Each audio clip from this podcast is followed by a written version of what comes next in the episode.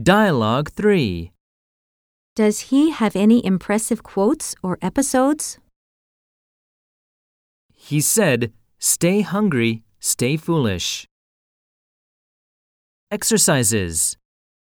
She said peace begins with a smile. He said, Genius is 1% inspiration, 99% perspiration. More expressions. He tried thousands of experiments to create electric light.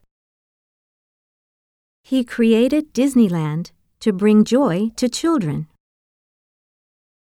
She was awarded the Nobel Peace Prize in 1979. He was committed to nonviolent protest.